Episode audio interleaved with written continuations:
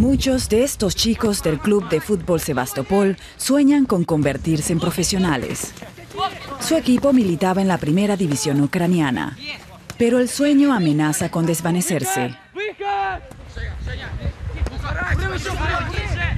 Con la incorporación de Crimea a Rusia, el club tendría que jugar en la Liga Rusa.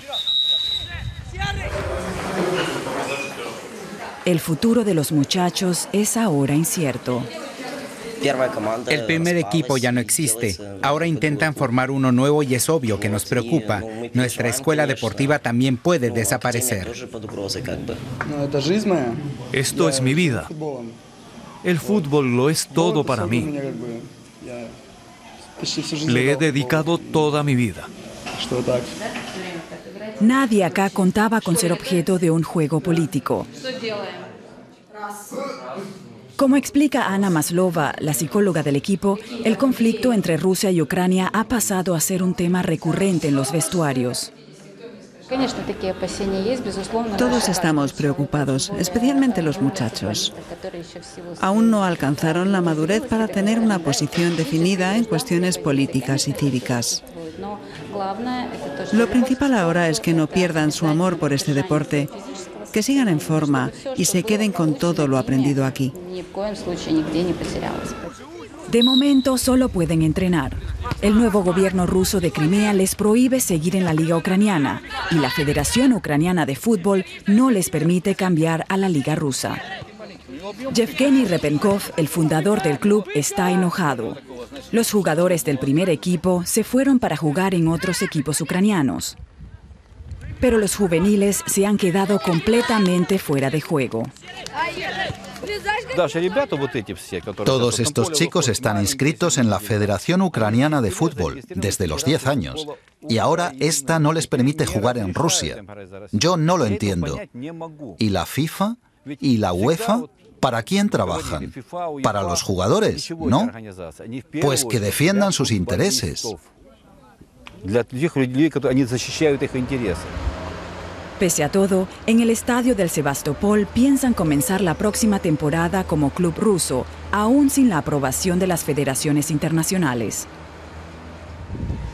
Para Rusia, esto sería como darle el visto bueno a su anexión de la península de Crimea en marzo pasado, en contra del derecho internacional. La Federación Rusa de Fútbol ya concedió encantada la licencia para el nuevo club, además de aportarle 15 nuevos jugadores rusos. Pero falta dinero. El anterior patrocinador se retiró al no estar de acuerdo con la anexión rusa, ni siquiera en cuestiones futbolísticas. A ello se le une el colapso del sistema bancario. He tenido varias reuniones en Moscú con organizaciones y con políticos y hemos tomado una decisión que beneficiará al club. Si ni a mí como hombre de negocios me conceden un crédito, mucho menos al club. Aquí casi no quedan bancos. Los muchachos no quieren esperar hasta que la normalidad retorne a Crimea. Prefieren jugar al fútbol y no mezclar el deporte con la política. Su mentor Yevgeny Repenkov exige que la Federación Ucraniana deje libres a sus chicos. Así podrán volver a competir oficialmente con el Sebastopol, su equipo de toda la vida, aunque sea bajo bandera rusa.